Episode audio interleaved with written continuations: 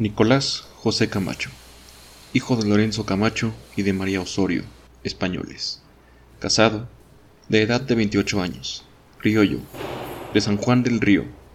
Entró de mente en este hospital y convento de San Hipólito a 3 de noviembre de 1717 años.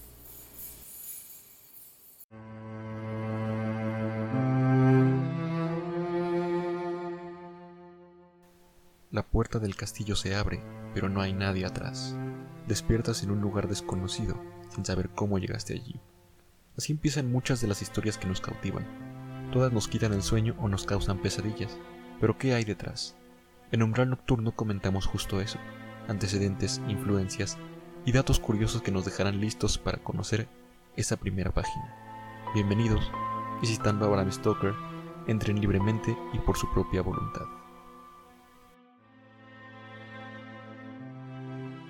Buenas noches, bienvenidos a Umbral Nocturno en este nuestro capítulo 4.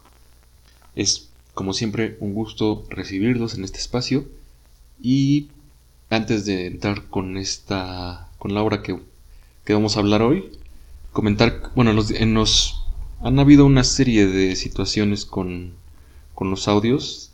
Yo eh, tenía la impresión de que, por ejemplo, los temas musicales que había que había seleccionado que sí se escuchaban, pero ya viéndolo, o más bien escuchándolo bien, creo que hay algunas fallas técnicas. Entonces, para de algún modo solucionar eso, les comento que ya tengo un perfil en Twitter e Instagram para el podcast. Se llama igual, Umbral Nocturno, en ambas, en ambas redes. Y ahí, además de que pueden dejar sus comentarios y sobre qué les parecen los episodios, sus sugerencias, eh, también eh, allí voy a estar subiendo o he estado subiendo algunas informaciones o datos o datos curiosos que han quedado fuera de los audios, de los audios de Don Juan Manuel y de los dos que ya tenemos de el terror. En fin, les invito a que a que sigan estas, estas, estas dos cuentas como, como dice en este, en este en este canal de YouTube de Te lo resumo así nomás. Ahora sí que síganme en Twitter que tengo Twitter, en Instagram que tengo Instagram.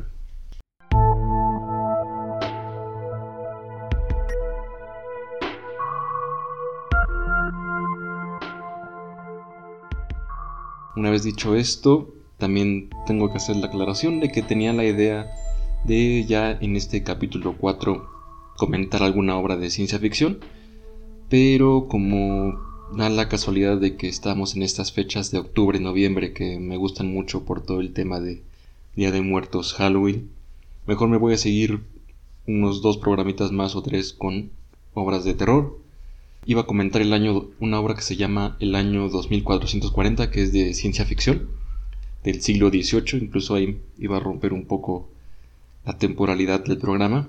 Pero bueno, hoy vamos a hablar de una obra de terror para continuar con este ambiente muy peculiar de octubre-noviembre, ¿no? Y esta obra se llama El Marqués de Valero, fue escrita por Guillermo Prieto, y también me gustaría, así como me iba a tomar la licencia de de hablar de una obra del siglo XVIII en esta de, del año 2440.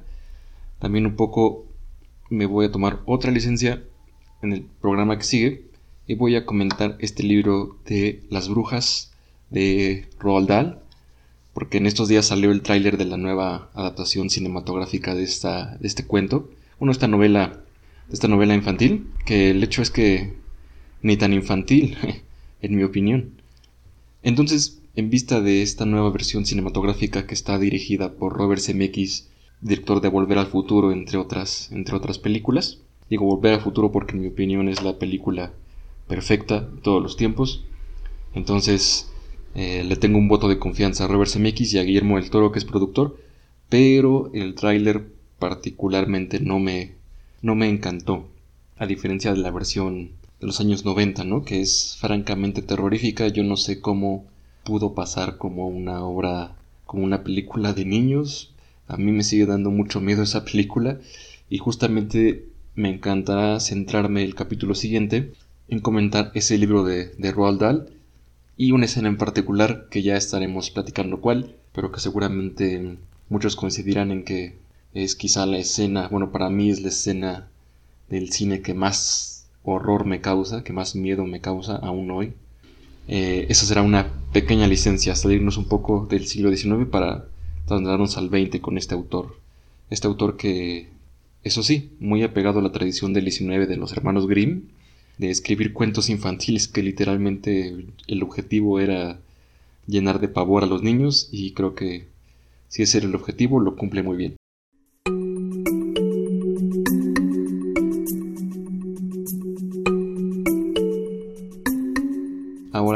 En materia, como les comenté hace un momento, la obra que hoy vamos, de la que hoy vamos a hablar se llama El Marqués de Valero. Yo me gusta llamarla El Loco. Es un cuento corto escrito en 1843 por Guillermo Prieto, un autor mexicano.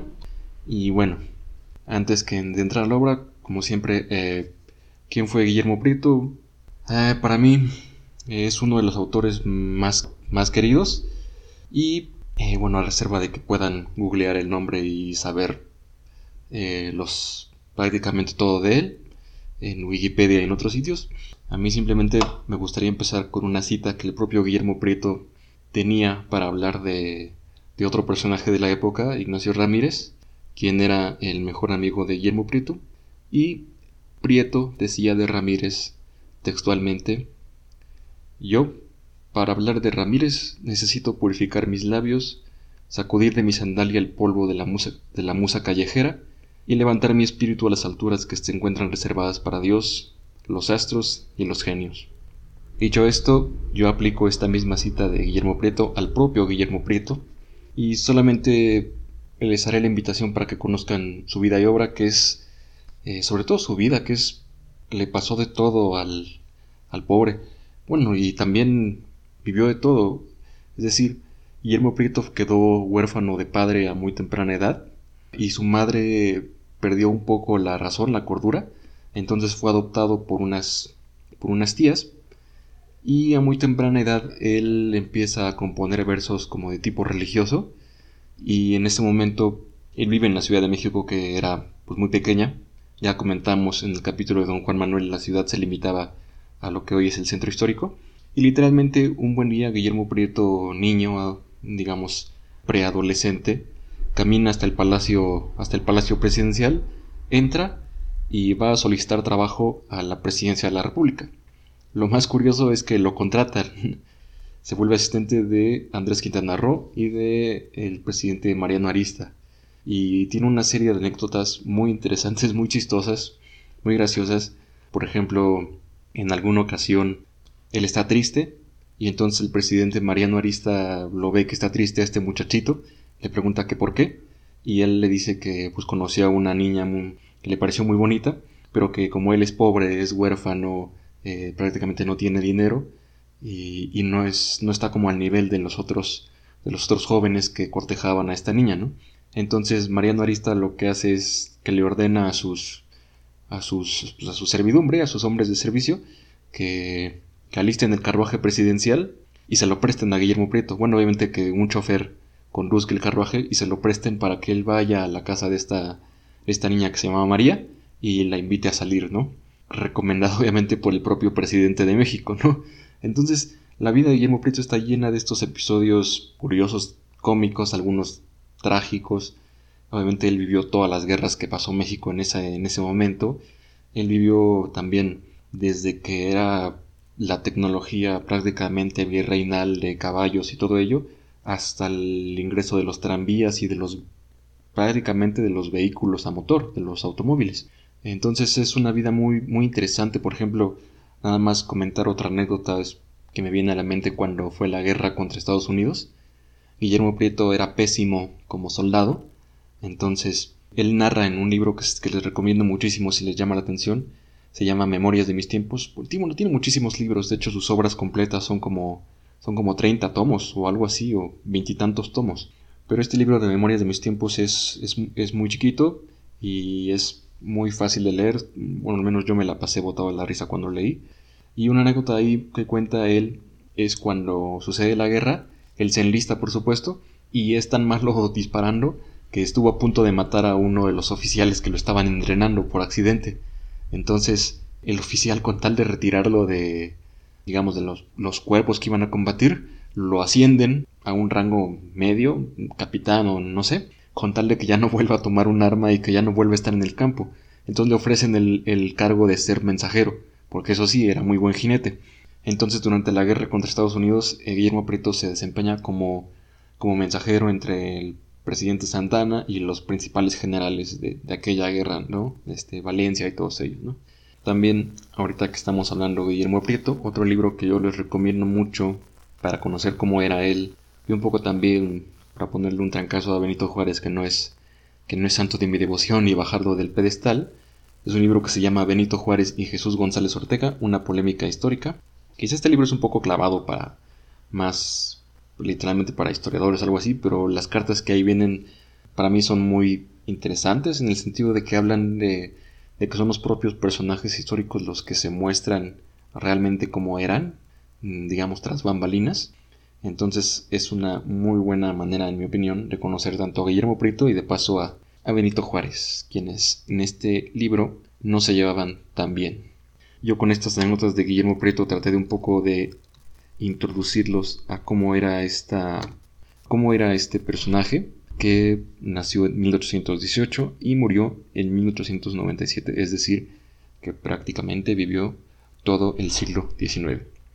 Y es, es hoy elegí una historia de, de Guillermo Prieto porque muchos pudieran pensar que él, que se dedicó mayormente a la poesía de tinte costumbrista o de tinte patriótico, no tiene cuentos de, del género del horror, pero yo considero que tiene uno que se ajusta a este género. Bueno, en realidad es un cuento romántico y al decir que es un cuento romántico, no quiero precisamente decir que es un cuento amoroso. De hecho, tengo en mente en futuros programas hablar un poco de esta mala concepción que se tiene acerca del romanticismo, ¿no? Lo que era lo que en las bellas artes es romántico, que no es precisamente sinónimo de amoroso. En el romanticismo, por ejemplo, en este cuento, tenemos a un ideal que es el amor de pareja, que es prácticamente irrealizable. Para todos los personajes que conviven es un triángulo amoroso, y para todos estos personajes el amor es tan ideal que se vuelve imposible. Entonces desde allí, eh, cuando les digan que un cuento del siglo XIX es romántico, quizá ya pueden entrever que las cosas no van a salir particularmente bien para alguno de los personajes. Y también en el romanticismo otra característica es que las pasiones de los personajes, sus sentimientos, son a menudo llevados al extremo. Eh, no hay como muchos puntos medios. Y el protagonista de este cuento, que curiosamente no es el marqués de Valero, el marqués de Valero es un personaje secundario. Sí, es una parte de este triángulo amoroso, pero no es el protagonista. De hecho, eh, el Marqués de Valero afecta la vida del protagonista en un primer momento, y este personaje, eh, con afectarme quiero, quiero decir que le quita a su esposa. Mm, hasta ahí voy a dejar los spoilers, ya les comenté en capítulos pasados que a veces soy un poco propenso a los spoilers, pero no es el spoiler principal del cuento. Entonces, el, marqués de Valero seduce a la esposa de este, de este protagonista que se llama Nicolás. Y este personaje Nicolás, después de ser llevado a la cárcel por una estrategia del marqués de Valero, planea una venganza, muy al estilo de, por supuesto, el conde de Montecristo. yo no sé si, seguramente Guillermo Prieto en algún momento leyó a Dumas, pero no sabría decir, no podría decir que es en primera no se parecen las historias ya que, ya que vemos los desenlaces. Y en segunda, pues últimamente no había derechos de autor en el siglo XIX, entonces era camino libre para todos, ¿no? En fin, les comentaba que este personaje Nicolás planea una historia de venganza y, como les decía, él es tan intenso que... Eh, tan intenso sus sentimientos, con esta idea de, de que no hay como muchos puntos medios, que literalmente otro de los personajes incidentales que, aparece con él cuando sale de prisión le dice que, se olvide de su, de su exmujer, ¿no? Y que siga adelante, ¿no? Que siga adelante con su vida, que se reponga y a lo que sigue, ¿no? Pero él no, él, a pesar de que pues su mujer ya lo abandonó, ya se fue con el marqués de Valero, él va ahí de, ahora sí que de, intenso, por no decir otra palabra, a, a buscar venganza, ¿no? Y literalmente, les digo, el personaje incidental le pregunta, ¿qué piensa usted hacer? Y responde Nicolás, pienso saborear con detenimiento y ferocidad una venganza única y terrible, que pido de rodillas al infierno me la sugiera. Esta, esta frase nos da un poco la idea de qué tipo de, de historia vamos a encontrar y a qué me estoy refiriendo cuando digo que este es un cuento netamente romántico cuyo final es horroroso, de hecho. Terrorífico más bien, en el sentido de que él en algún punto, además de, ir a dar la prisión, también por instancias del marqués de Valero, va a dar, y por sus propios actos, por su propio afán de venganza, él va a dar al manicomio, que el manicomio era el hospital de San Hipólito en la Ciudad de México. Por eso les digo que a mí me gusta llamar este cuento como el loco, porque el propio Nicolás, en su plan de venganza, después suma la idea de fingirse loco, para continuar obviamente con su, con su idea, con su venganza hacia, hacia su mujer y hacia el marqués de Valero principalmente.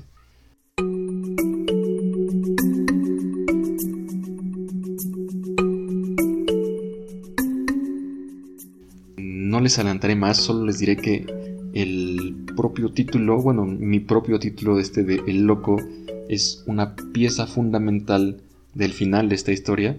Les recomiendo mucho que, la lean. A pesar de que es una historia que ha envejecido mucho en algunos aspectos. Por ejemplo, el principal que noté ahora que la, que la releí es que esta idea de quizá en la época actual ya no se lee tan bien como la visión decimonónica de la mujer eh, virtuosa que debía estar abnegada en casa, ¿no? Entonces Guillermo Prieto, pues debemos de entender que es un hombre de su época, ¿no? Entonces el personaje femenino de esta historia es literalmente una, un alma al principio caritativa, bla, bla, bla, pero que tiene eh, los defectos que en esa época se atribuían a la mujer. Erróneamente, claro.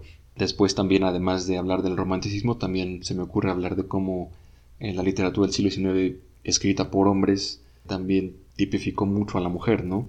De hecho, esto fue llevado a tal extremo que a finales del siglo XIX, en el, roman, en el, perdón, en el modernismo, decadentismo, la mujer eh, era de dos formas. O literalmente libertina, tipo mujer fatal, a menudo prostituta o digamos mujer de la calle. O lo contrario, una mujer abnegada en casa, débil, literalmente. Literalmente hay estudios que han analizado que para los modernistas decadentistas la mujer era tan pura, tan, tan casta, tan delicada, que mientras más débil, más pálida o incluso mientras más muerta, mejor. Esto ya por supuesto en el decadentismo, ¿no? Pero bueno, quizá eso sea tema de futuras conversaciones. Yo finalizo un poco invitándolos a leer El Marqués de Valero. Se van a llevar una muy grata sorpresa, a pesar de que les digo que tiene sus, sus bemoles, ya pasados casi 150 años o más, pero aún así es una historia mm, muy interesante de leer y que estoy seguro que les va a gustar. Y también, de paso, pueden, como esta historia se ubica en un sitio que todavía existe, que es el Hospital de San Hipólito, aunque ya no es manicomio, pueden conocer un poco más de este, de este lugar. Este lugar se ubica en el Centro Histórico de la Ciudad de México, cerca de la Alameda Central, y es hoy un salón de eventos sociales que, bueno, a mí una vez un familiar fue a una graduación en ese sitio y cuando me dijo yo, yo mi cara fue así como de, va a ser una, una graduación a, un antiguo manicomio, pues por muy bonito que esté en el edificio, a mí me daría todavía mucha, mucha cosa, ¿no? Mucha ñañara. Y eh, si, si les interesa la historia del hospital de San Hipólito, que fue el primer hospital para personas con enfermedades mentales en el continente americano, les recomiendo que busquen también un poco sobre la vida de Fray Bernardino Álvarez, quien fue el fundador de este, de, este hospital, porque la vida de Fray Bernardino fue literalmente una vida de novela. Eh, por ejemplo, ya, ya, había yo retomado en alguna ocasión al cronista Héctor de Mauleón, y ahora lo vuelvo a retomar un poquito, porque él nos habla de cómo era Fray Bernardino, o bueno, Bernardino, antes de ser fraile, él era simplemente Bernardino, quien llegó a México, bueno, a la Nueva España, de, proveniente de, Europa, y él llega a la edad de veinte y tantos años y se dedica a, bueno, es militar, se dedica a la charrería, pero también se dedica a la fiesta, a la fiesta, a la borrachera, al seducir mujeres, tanto así que se ve involucrado en una, en una trama de asesinato y es condenado a trabajos forzosos en Filipinas. Filipinas también era colonia española. Entonces lo condenan junto a otros dos personajes a ir a Filipinas a hacer trabajos forzados, pero estando en Acapulco, él seduce a una, a una mujer y se escapa junto con sus dos cómplices, ¿no? Entonces a sus dos cómplices los recapturan y los ejecutan, pero Bernardino consigue huir al virreinato del Perú y allí se está como unos 10, 15 años, hace, un, hace mucho dinero, hace una fortuna y algunas fuentes dicen que es debido a la muerte de su padre, que él hace un cambio radical en su vida y regresa a la Nueva España, a México, totalmente transformado. Regresa, se mete a, la religión, se convierte en fray Bernardino y empieza a hacerse cargo principalmente de estas personas con problemas mentales que en aquella época eran simplemente, muchos de ellos, eran abandonados a su suerte, enviados a la calle y pues, dejados a, a morir. Entonces Fray Bernardino lo que hace es comenzar a formar una institución, que es la primera en el continente, que un poco con todo este tema de la caridad cristiana, recoge a estas personas y les da pues un hogar, ¿no? No tanto un tratamiento, eh, digamos, más médico como será a finales del siglo XIX o inicios del XX, que aún así pues eran tratamientos como con electrochoques y todo ello, no los más adecuados psicológicamente o psiquiátricamente, pero eh, pues ya les da un hogar, ¿no?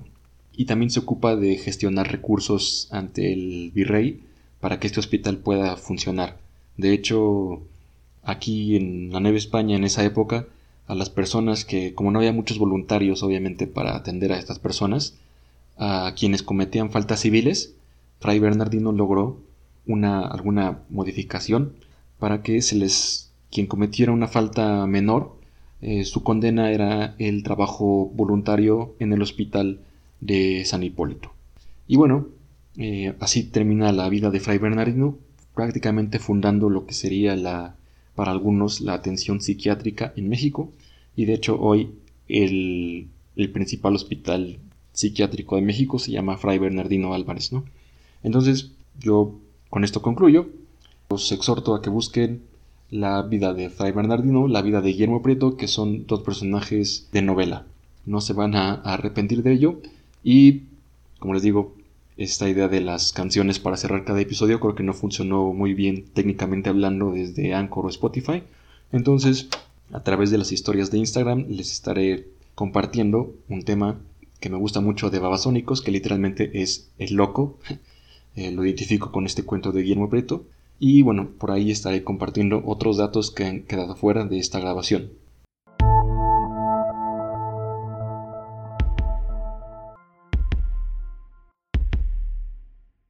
Sin más, yo les doy las gracias por estar nuevamente en Umbral Nocturno y los espero en 15 días para comentar Las Brujas de Roald Dahl. Eh, les deseo muy buena noche y que disfruten las lecturas.